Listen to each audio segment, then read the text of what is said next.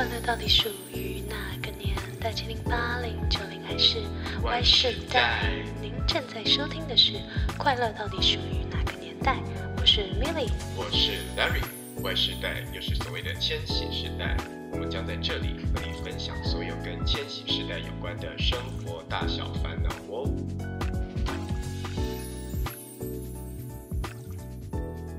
大家好，欢迎回到《快乐到底属于哪个年代》，我是 Milly。我是 Larry。怎么样？有慵懒感吗？慵懒感。Larry 说：“今天今天因为是平日晚上录音，所以慵懒指数要。”十分调三分，这样我努力配合。我们今天要聊的 主题，蛮想睡，我也蛮想睡。对，我们今天要聊的主题是关于离职这件事情，包括没错，什么样的情况下你会想要提离职，还有什么时间点会是一个最好的离职的时机？结果我本人才 on board 一周。马上 就要开始聊离职的话题，真是有点听起听起来有点讽刺。对，但是也代表说你你距离你上一次离职比我近啊，对吧？应该记忆犹新。我上一次离职实你要实习的离职算算吗？实习的离职不算的话，我上一次的离职是去年二月。哦，那你比我早。我上次离职是去年的五月，OK，没差多少，都是去年，大家都过一年了。我觉得我的离职稍微单纯一点点，是因为呃，我之前只在一间银行上班，然后我有参与他们的储备干部计划，然后后来我被分派到的单位，就等于是我结束了训练，我下放到的单位是一个。可能我做得来，然后可能也比较某种程度符合我大学所学的背景，但实际上可能并不是我真的那么想要长久发展的一个 function。然后再加上我一直在都有想念研究所的计划，因为我大学念的是社会科学，跟米米里一样，我们都是念社会科学的。但我后来是想念商管相关的嘛，所以因此我就决定我要念研究所。所以这个离职。的整个契机，其实我都觉得是规划好的。那我离职理由也是非常的，呃，我觉得是常见，然后也蛮容易被接受的，所以其实没有什么太多 drama 的故事。你说你的离职理由就是跟主管说生涯规划吗？对，而且是真的，就跟他讲我要去哪里念书，所以听起来就是完全的，就是不会有太多呃。抱怨啊，或者是互相猜忌啊，等等的状况，就是那种哦，就是祝你鹏程似锦这样，好聚好散这样。那这样，我我的离职经验跟你是相反，大相径庭。对，为什么要用四字成语？对我跟你的上一次离职的，其实我也只有离职过一次啊。如果以正职来说的话，那我就是。出呃，就是念完研究所之后，然后我的第一份工作，嗯，就是去律师事务所，从实习律师，超级菜的实习律师，然后到转受雇，然后没多久我就离职了。然后我的离职故事，我觉得还蛮抓马的，因为我自己其实是没有意料到我会在这么短的时间内离开。呃，就是诉讼律师这个这个职业，那呃，一般来讲，诉讼律师吗？对，原本我去我转念，因为我对，如同 Larry 刚讲，我大学是念社会科学嘛，那我是研究所同系的同学，对 我是研究所的时候才转转换跑道去念法法律，那考上国考之后，其实一开始转念法律的目标就是想当律师。就是那种在法庭上的律师。那后来考上之后，当然我的方向就是找这样子的诉讼所去实习。那实习的时候，其实这间事务所实习的时候没有没有太大的问题。那到后来我会离职，真的是蛮抓马的，是因为呃，我的另外一个受雇的同事，他就是在好像。过年后吧，就突突然出了一个有点严重的车祸，以至于他大概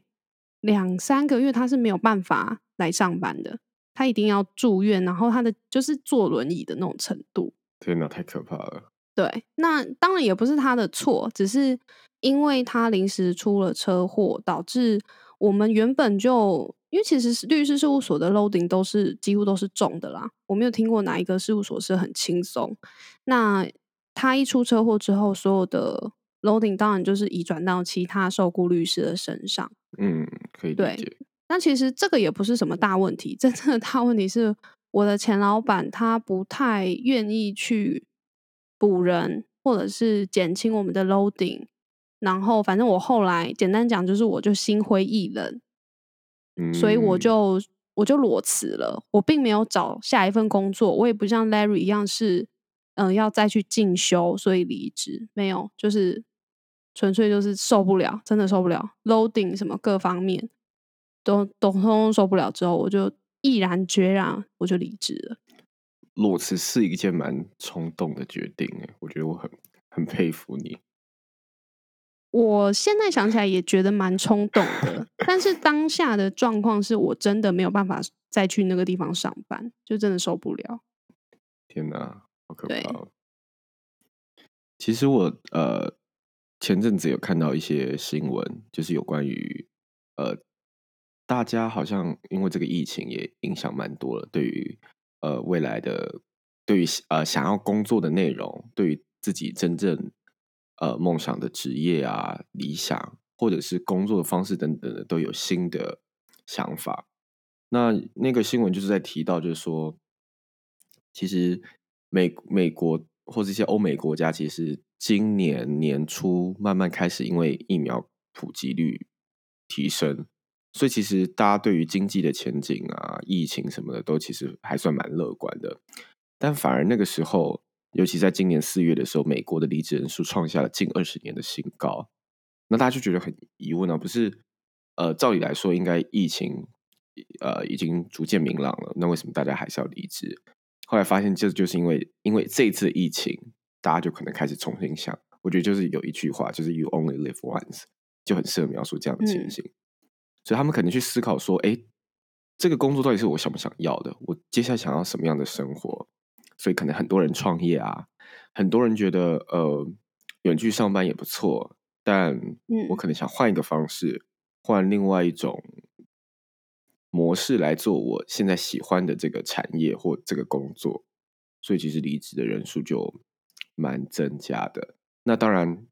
就还是有听到一些比较在疫情期间，很多雇主就是很坚持这些员工一定要不能在家上班啊，或者是工作嗯量会很辛苦，尤其像亚马逊的那些员工，就是嗯那那阵子就是仓储业什么都很很繁忙嘛，就说他们都不能上厕所等等的这种不人道或者是加班费等等这种议题，才会感觉就有促使这些人就是呃在疫情缓和之际，还是毅然决然提离职。因为我其实也看到很多，呃，比较多都是欧美的新闻，因为他们那边之前疫情真的是非常严重，然后嗯，呃，在家上班的政策可能有长达应该有快要两年了吧，就是从可能二零一九，年的年底开始，然后一直到今年，其实他们呃比较大型的科技公司，包括 Facebook、Amazon 嗯这些，公司，他们都还没有办法让让员工回到办公室上班。然后，嗯、这这个有两个结果，第一个会带来第一个结果就是员工他们其实越来越倾向于远距上班的这个选项，因为远距上班可以让他们多了很多的时间，省去通勤的时间之后，可以多了很多时间做自己喜欢的事，或者他们可以更 productive，在短的时嗯，间内完成他们应该要完成的工作之后，那剩下的时间就是呃他们自己个人的时间，所以这些个人的时间就会让他们去思考自己到底是想要做这份工作吗？或者是除了做这份工作之外，刚刚讲的还有第二种可能性是，有越来越多的人会利用 work from home 的机会开始兼职，或者是呃啊，做斜杠，也就是他们会嗯，同时可能做两份正职。我真的有看到有人做两份正 职，同时天 on 哪，好两个！两个呃就是 meeting，然后一个用两台电脑去区分哪一个静音，哪一个怎么样。反正现在不是都是都是为了隐私，很多人都不会开视讯镜头嘛。对对对对对，对，那其实我看到蛮多人会利用这样子的机会，因为你平常被锁在办公室，你不可能兼职嘛，正职的话，嗯嗯嗯，所以有有些人会利用这样子的机会去去呃兼职，然后拿到更好的薪水，希望可以早日 达到财富自由。所以，嗯嗯，其实对于公司来说，要留住人才真的是越来越困难。这也是这些老板们要好好思考烦恼的事情。对，其实，因为这次的我们要讨论的主题，我们一如往常，就是在 Instagram 用我们既有的人脉跟朋友圈做个小小简单的呃调查，就是关于说这次当然主题就是，哎，为什么会想离职？通常离职的原因是什么？那我们就可以来聊一聊。大部分我们这个 Y 世代左右的年轻人离职都是因为什么样的因素？那我这里看到蛮多的，其实都是同一件事情，没办法再成长，发展性不够多，然后对现有的工作内容无趣，无法再学到新东西。这其实都是蛮类似的事情吧？那你当初有觉得你有这样的困扰吗？我觉得我比较不同于你调查到的离职原因、欸。我这时候最主要原因真的是我实在太累了。我可以跟你说，就是呃，我后来因为我在离职前，其实我做了很多调查，就是关于嗯。诉讼律师，一个正常嗯。的诉讼律师，他一个人应该要背几个案件是比较可以 work life balance 勉强 OK，那种，大概我听到的平均数字大概在三十到四十，超过四十就不是人过的。可是嗯。你知道我那时候离职，最后清点交接时，我身上背了几件吗？你说三十是 work life balance，四十就是有一点紧绷。四十就是蛮紧绷了，那我来猜你，你可能背了五十吧？更高七十吗？六七十吗？六七十。天哪！对我那时候离职的时候，就是加法律顾问，因为我们嗯法律顾问也会分分给律师分别负责。哼 total 是七十，所以你就知道我那时候的工时一到五正常的上班日是十到十二个小时，然后六日会有一天也是嗯十到十二个小时，等于说我一周可能 要就是一到六都在工作，然后我真的觉得太累了。要不然的话，其实以这份工作，就是诉讼律师，他他对当然还有很多要学习的地方。然后相对来讲，我觉得可能还有一个点啊，是当你案件多起来的时候，你面对太多的当事人，然后对于那个时候才刚转受雇，才两三个月才刚转受雇的我来讲，真的压力太大，负担太重。嗯那因为诉讼这个本来就不是什么正面的事情，会来找我们的当事人，负面情绪也都蛮重的。所以我那时候最主要会离职的原因，比较是我压力太大，然后嗯 loading 太重，其他的嗯就就没有，最主要就这两个。我我觉得 work work life balance 很重要，就是我觉得每个人有追求不同的呃，对于工作的他能接受的 loading 有多少？因为有些可能是阶段性的，你觉得你可以在这段时间辛苦一点，那不管是他给你的报酬很多，或是未来你已经很明确知道，呃，他已经他的路很明确了。譬如说像你刚刚工作那样的时数，其实商管学生很多就是非常想要的梦幻产业，就是管管理顾问业。他们的 load，、他们每天的工作时数大概就是，有人说他们一一周工作有听到七十个小时的，嗯，就是可就是五天五天七十个小时这样。七八十个小时。如果算到一整周，可能就快要到八十个小时。那因为他们以前很常在飞行，所以这件事情对他们来讲，那因为他们本来就知道这个工作文化就是这样。嗯，然后第二个就是，他其实未来的待遇跟他的整嗯个职涯发展是非常非常可观的。你只要去嗯最厉害的几个管理顾问公司，所以大家是愿意成的。但可能嗯你刚刚的关键点在于说，你看到了平均的受雇律师大概的案件数跟你自己相比那个落差感，而且你又不是说你是在非可能不是最 top 的台湾最大的那几间，比如说理律啊或什么的，嗯，然后你也不是薪水领非常非常多，或者是你不是很有，而不是到身兼那种管理职，或者是有背客户的压力等等，有背业绩的压力等等的，所以我觉得相对剥夺感就很重。对，我觉得你讲到一个刚刚没有讲到一个离职的重嗯。点，我还有一个会离职的原因，也是觉得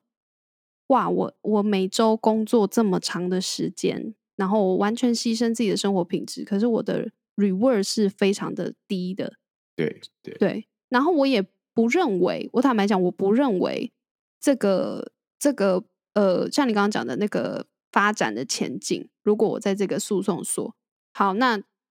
怎么样会有好的发展前景？就是你跳出来自己开，是是，因为它跟大所不一样嘛，大所就是慢慢往上爬，你成为初阶合伙人，然后跟上面一直往上，一直嗯往上，你的薪水会越来越好，而啊，然后他的那个跳阶是，就是那个薪水的跳阶是很快的。可是以一般小律师来讲的话，你要想脱离，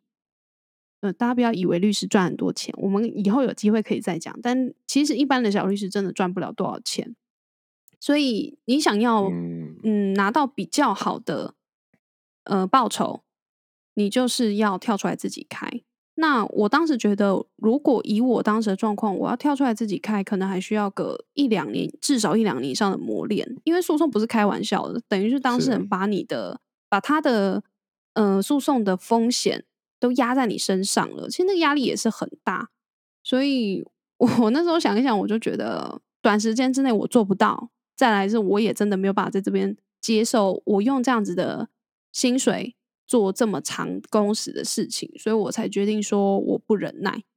然后嗯就是你刚刚讲的嘛，我也觉得说，同样别的受雇律师跟我领差不多的薪水，为什么他们可以只要做三四十件就好，我却要这么累？而且我是看不到看不到改善的那个镜头，因为我我对还要讲，就是因为我老板前老板那时候他不愿意找人啊，所以我不知道我什么时候可以结束这个无止境的劳动循环，以至于我就是决定算了，老娘不干了这样子。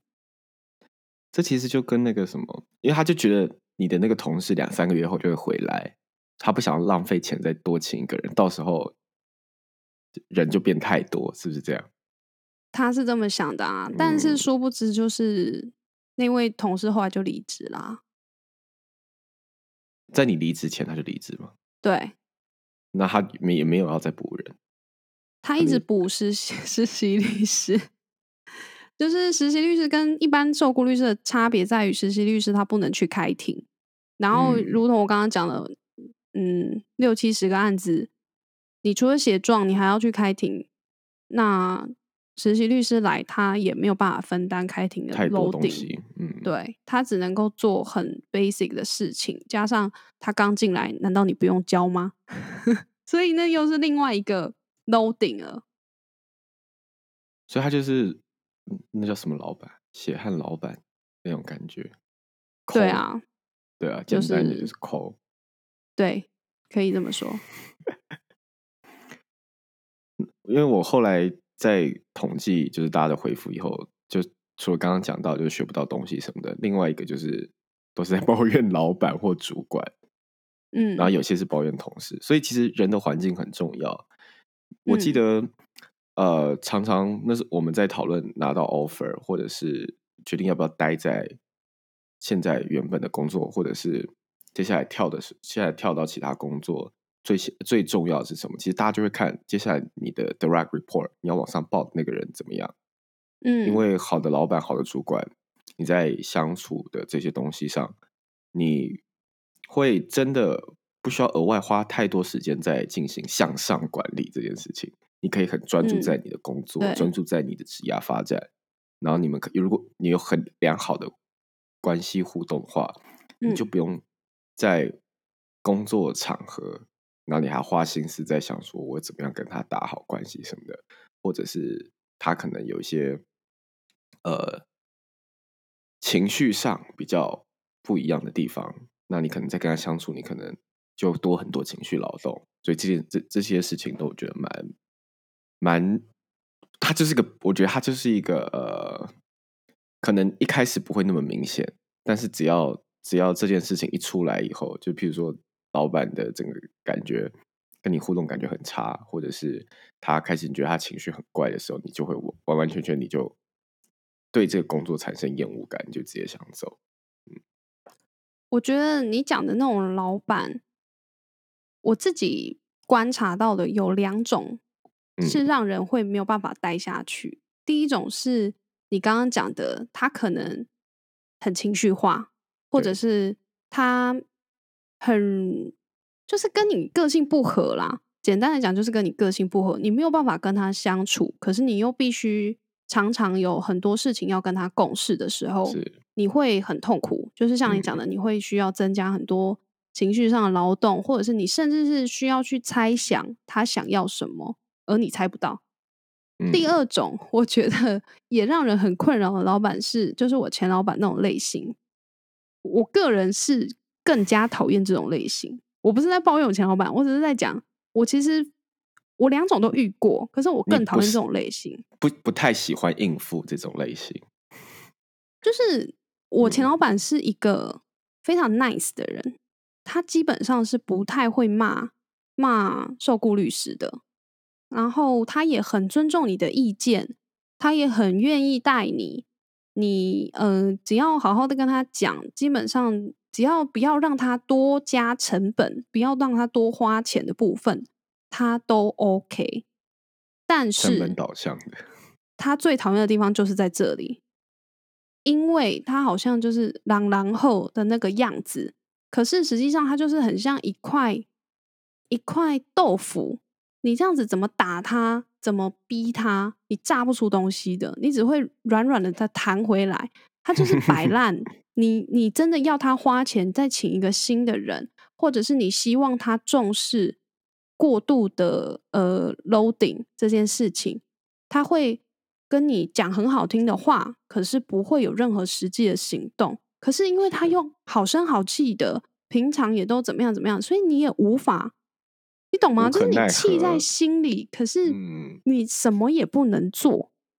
然后甚至你会觉得啊，甚至有我之前还有同事会觉得是是不是我们太草莓了？是不是我们还会自我检讨？我觉得这种老板。蛮厉害的，很可怕。就是他是最最不好应付的，因为你刚刚讲的第一种老板是，他就很靠背嘛，所以你就会骂他，然后你的同事们会跟着你一起骂他。可是这种老板就是，你说要骂，哎，就是你懂吗？就是那种无能为力的感觉，真的是，我是觉得第二种更加讨厌呢。那你如果觉得他对你讲白了，你会不会比较能理解？你就说。现在就是不会有考虑增加受雇律师的选项，希望大家共体时间。共体时间就是我前老板最爱用的，就希望大家一起撑过啊，希望大家一起努力啊，我们是什么最好的伙伴呐？这种这种 某程度我觉得是屁话啦，就是骗骗那种刚出社会的新鲜人。但是可能我个性本来就比较，我可能劳权意识比较高吧，我就是觉得。不要讲一些好听话，可是什么都不做，就跟渣男一样啊！渣男都会跟你讲一些很好听的甜言蜜语，可是你实际上要他付出的时候，不管是行动上的付出，或是金钱上的付出，sorry 做不到。就是渣男老板就是这种概念，讲干话很会，但是实际上要他干嘛干嘛，嬉皮笑脸，但是没有作为。我觉得你刚刚讲的一个点很好，我觉得你有展现。主动的这个态势，你就不是只是瘫在那边。所以，因为今天我们在讲是要在呃如何找一个最佳的离职时机，所以其实就是有一些 checklist 可以提供给大家。我们在网络上看到相关的资料，把它整理起来。然后第一个就是你自己得要做一点努力啦。那做努力的方式可能是跟主管主动讨论，就是这样的有没有一些可以改善的工作计划的方向。比如说你现在的工作的项目你不喜欢，或者是你觉得你想学学其他新东西，你有没有主动让让老板知道？因为你讲白了，主管们其实也平常也很忙，所以你偶尔主动一点表达你自己的需求，我觉得你有做到你自己的一个义务。那另一个就是可以找其他内部调职机会。那可能像你的话，因为你就是一间事务所，所以可能这方面没有办法改善。但是有些人如果是在比较呃组织稍微庞庞大一点公司的话，其实如果有很多很好的内部轮调机会或者转职的机会，我觉得也是可以考虑的。嗯嗯，没错。我那时候有做。我我是有点循序渐进啊，我没有一开始就觉得说我要离职，我也是觉得说，可以，因为毕竟是我的第一份正职工作，我当然一定会希望说可以呃多学一点，然后做久一点再离开。但反正我的渐进式的方式就是，我就是有一直跟老板反映说，我觉得 loading 有点太重了，是不是可以再招人？那一开始老板就是给我软钉子碰嘛，也不会正面回应。因为我刚刚讲，我前老板 就是那种类型，成本成本导向很明确。他他他不会明讲，他会他会用另外一个形式去说，他会说，因为他喜欢用自己带出来的律师。那你能说什么？所以反正我是有渐进式的去反应，也有希望说，嗯，看是用什么方式，比如说减少接的案子，或者是。嗯，再找新的律师进来。其实我也，我后来都讲的很白啦，但就没有得到，没有，就是因为没有得到好的结果嘛，所以 我才离职啊。对。那另外一个点是，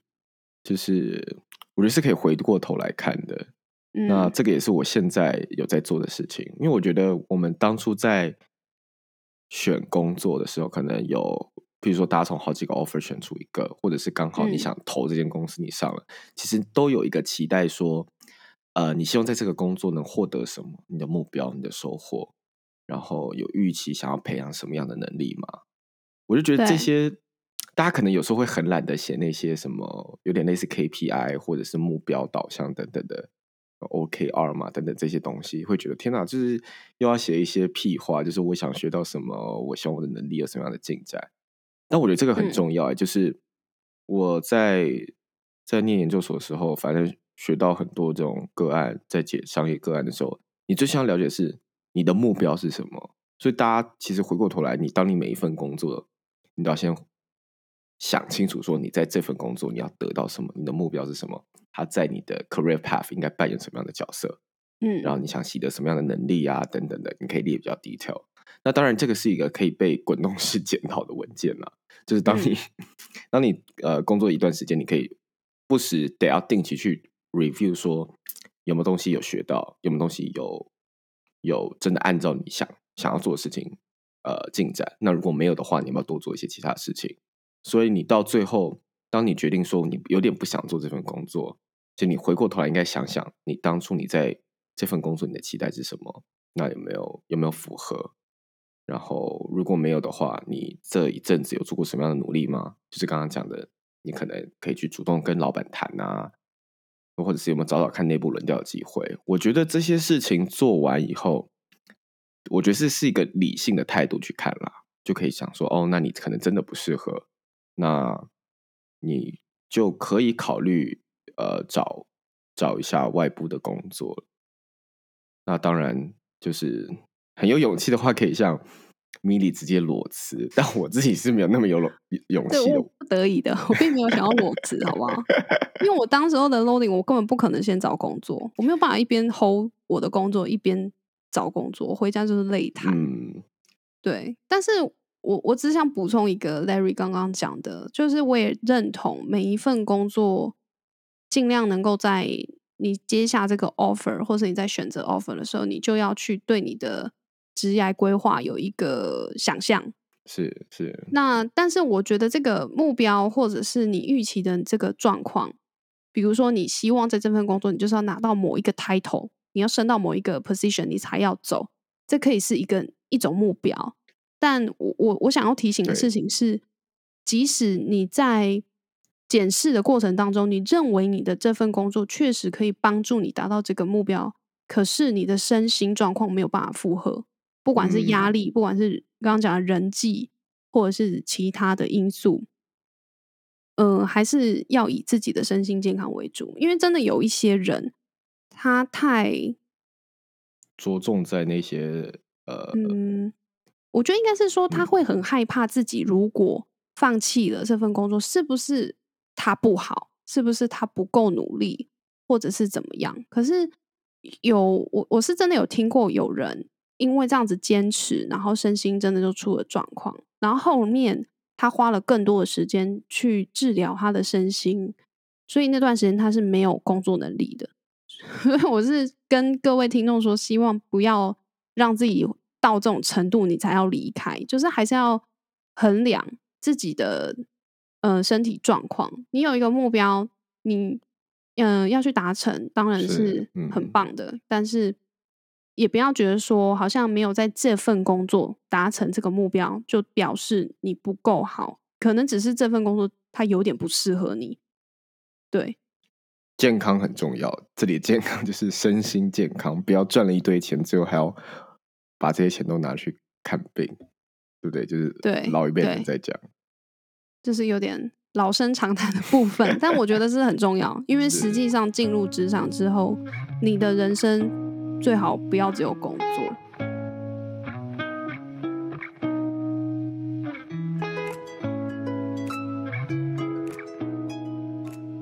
我想经过我们刚刚的讨论啊，我们可以简单的也做一些呃，那叫什么？以前商管学院常常讲 takeaways 给大家，就是听了这半个小时，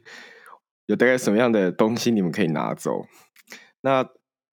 我们最后最主要讨论就是到底什么是什么时候是提出离职的最佳时机？那与其说是最佳时机，其实基本上我们有给你想要给你一些 checklist，让你看看说你到底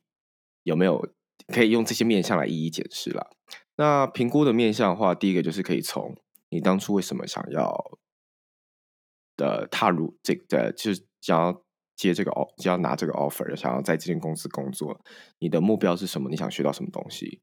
那是不是去 review 一下你们现在目前你整个工作的这几年或这几个月以来有没有符合你当初的期待？那为什么没有啊？中间有没有做什么努力？那第二个，其实大家常常会讲的就是是不是呃加班很多啊，薪水太少等等的，所以这其实就是让你去重新审视一下你工作投入的精力与报酬的那个比例是不是你能接受的，那它是不是可以被调整的？那第三个面向就是刚刚有提到的，我觉得是偏呃身心健康啊，所以就是你要去想，在整个组织的工作文化，整个组织这个这间公司的这个氛围是不是你喜欢的？是不是跟你当初想象的一样？那会不会对你的身心健康有很严重的冲击？那这些面向都评估完以后，如果真的觉得嗯真的不太适合，那你有没有跟老板、你的主管有提过说有没有其他的解决方式，或者是有没有其他内部轮调的机会啊？如果都没有的话，可能就真的是得考虑呃找下一份工作，或者是你可能想要先休息一下。对，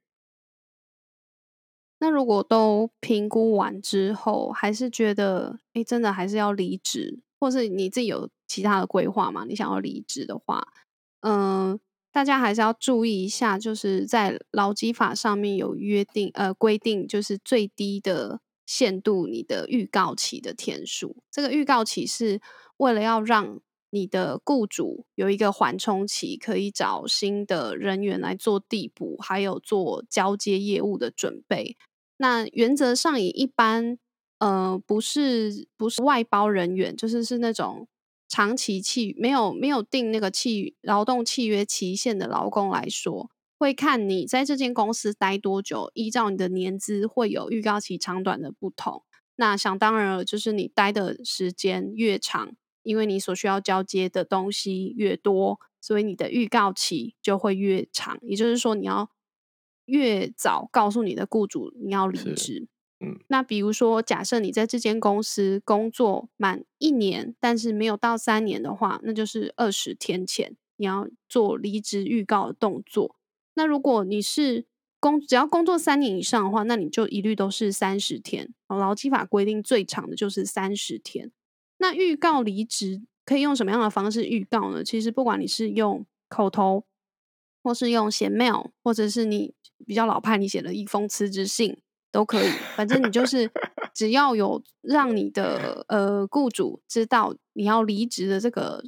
讯息，这样就可以了。是，但有一些状况是你不不用去遵守这个预告期的。什么样的状况呢？比如说，好想知道，好想知道，你的雇主 没有依照你的劳动契约付给你报酬，就是他没有，朋友可能是没有付你钱，欠你钱，或者是他付，假设约好是五万，他只付你两万，好，他已经违反劳动契约了，那你可以不用预告。或者有一种比较少见的是，呃，雇主如果有对你，就是有打你啊，如果他有对你实施暴行。或者是他有重大侮辱，比如说他公然的对你拍桌，然后可能辱骂你的家人之类的这种状况，或者还有那种，呃，我觉得跟跟现在疫情比较有关的是，有一款是，如果你这个工作的场域，你的雇主或者是其他劳工，他是患有法定的传染病，而他可能会传染给一起工作的劳工。对于你的 健康有危害的时候，你也可以不用预告离职。但这种状况以前是很少，但现在。现在因为 有那个 COVID 的关系，所以有也也是不无可能。然后我我想要补充另外一个小小的地方是，有很多人会会受制于公司的内规，有些公司的内规会有一个离职的流程嘛，他会规定你说，哎，你要做完 A B C D，比如说你要还还完设备，你要你要交接完什么，然后你要拿到谁谁谁的签名，他们的 approve 之后，你才可以。呃，离职很多老板他会用这样子的内规去去诓骗你，然后一直不找新的人让你交接，你就没有办法完成这个程序。但是我这边要告诉大家，就算你没有完成这些程序，你只要也就是说你的老板没有同意你离职，你也还是可以离职。只要你遵守劳基法的规定，你有做预告期，你就可以离职。你并不需要得到。雇主的同意哦，这个是很重要的观念，不要以为要要经过雇主的同意才可以离职。好，大概就是这样。在一起是两个人合意，但分手就是有一个人不有一个人提出来就可以分手了。对，这个就跟分手一样，就是你当时候拿这个 offer，他愿意雇佣你，你愿意来这间公司上班，你们是互相达成一个契约上的合意。可是当老板要解雇你，或者是你要离开这间公司，都不需要经过对方的同意，就是跟分手是一样的。我这里小小的提醒大家，就是大家还是要小心啊！就是当你没有觉得你立刻呃有一个很急迫性要离职的日期的时候，还是考量一下，如果你有领年终的需求，然后有那些打考绩报告的时候，你要自己注意，你要预你要跟你自己主管讲的时间，尽量是这些对。事情都确定以后，你再讲，不然你到时候年终亏一大包，真的很，真的很很可惜了。尤其是金融业，因为金融业就是著名的就是年薪的，呃，年终奖金就是很很比较大包一点，所以大家就会一直熬熬熬到可能过完年就离职潮，就是熬到小年夜，然后就会跟熬到小年夜哦，对对对，算到那一天是不是？对啊，那天差不多就是。那个整整包都发下来了，然后就可以直接讲。对，大家要离职前，还是该拿的要拿好拿满，该请个假要请好请满，毕竟那都是劳工的权益。对，还是要对自己的权益有比较高的意识，千万不要一直当一个惯老板。对，不要跟自己的荷包过意不去哦。以上就是我们这集的内容，希望你们会喜欢我们分享的主题。欢迎大家订阅跟分享我们的频道。另外，跟大家工商一下我们的 IG 账号，搜寻“快乐到底属于哪个年代”，或者是打 “Happy Gen Y 底线 TW” 就可以找得到。如果你们有烦恼不知道找谁诉苦的话，欢迎到我们的 IG 账号咨询小盒子，我跟 Milly 可以分享我们的经验给你们听哦。那我们下周见啦！下周见喽，拜拜。